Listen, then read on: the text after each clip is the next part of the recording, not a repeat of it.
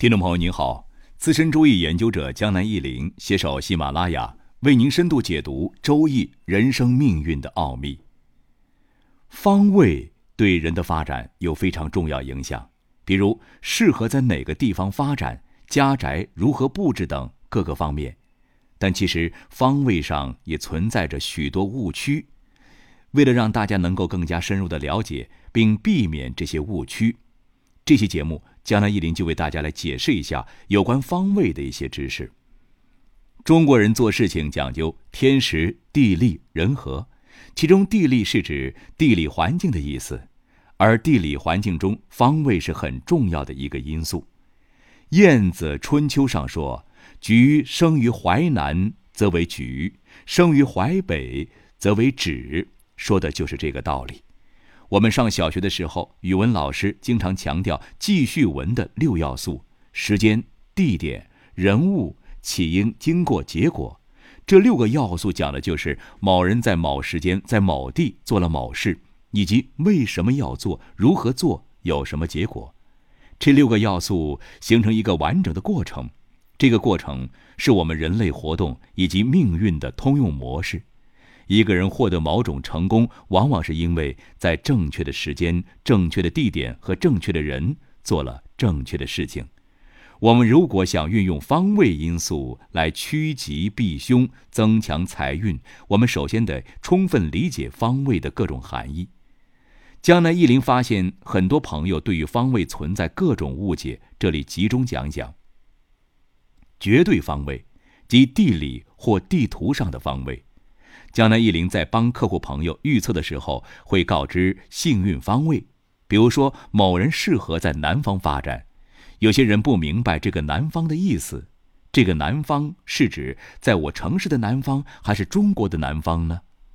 命理上所说的方位是指地理的方位，地图上的方位。比如广东属于典型的南方，北京东北属于典型的北方。相对方位即某城市内的相对方位，比如江南一林说你的幸运方位是南方。如果你能到广东发展，那自然很好；但如果你的家在北京，不方便搬家到广东这样的南方，那你可以尽量选择在北京的南部，会更有利一些。所以大家可以看出来，这个相对方位其实是在某个具体地点，比如省市区内部。东西南北的方位。住宅方位是指门或窗朝向的方向。江南一林在帮朋友预测时候说，某某人八字喜火，幸运方位为南方。这个幸运方位在我们家居布置方面如何利用呢？你的幸运方位是南方，那你的卧室如果有朝南的窗户，那会很不错，可以吸收南方之气。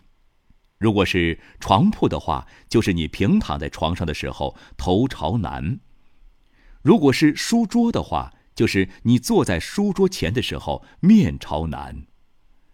风水财位，要用风水的理论来推理了。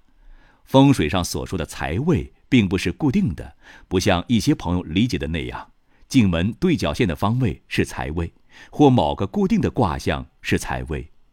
具体的财位依据你家正门的坐向不同而不同，需要用罗盘定位，然后用风水理论来推理了。江南一林一般是远程帮人看风水布局的。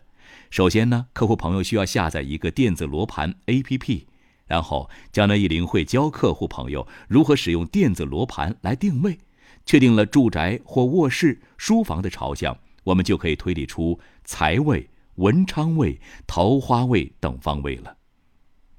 幸运方位，这就需要分析八字的五行喜忌。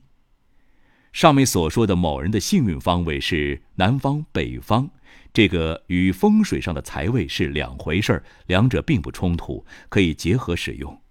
具体的，如果把一个人的生日时辰转化成天干地支表示的八字，比如庚子、己卯。甲寅、壬申就是一个八字，然后根据八字的理论分析八字的格局、旺衰、寒暖、燥湿、冲克等因素，最后分析出八字需要补什么五行、忌什么五行。知道了八字所喜的五行，就知道了幸运方位。五行与方位是一一对应的，具体的对应关系，江南易林已经罗列在一张表格上。各位朋友有兴趣的话呢，可以通过留言来获取了。关于幸运方位，江南一林提醒大家，还得注意一种混合的情况，也就是得考虑地理特征。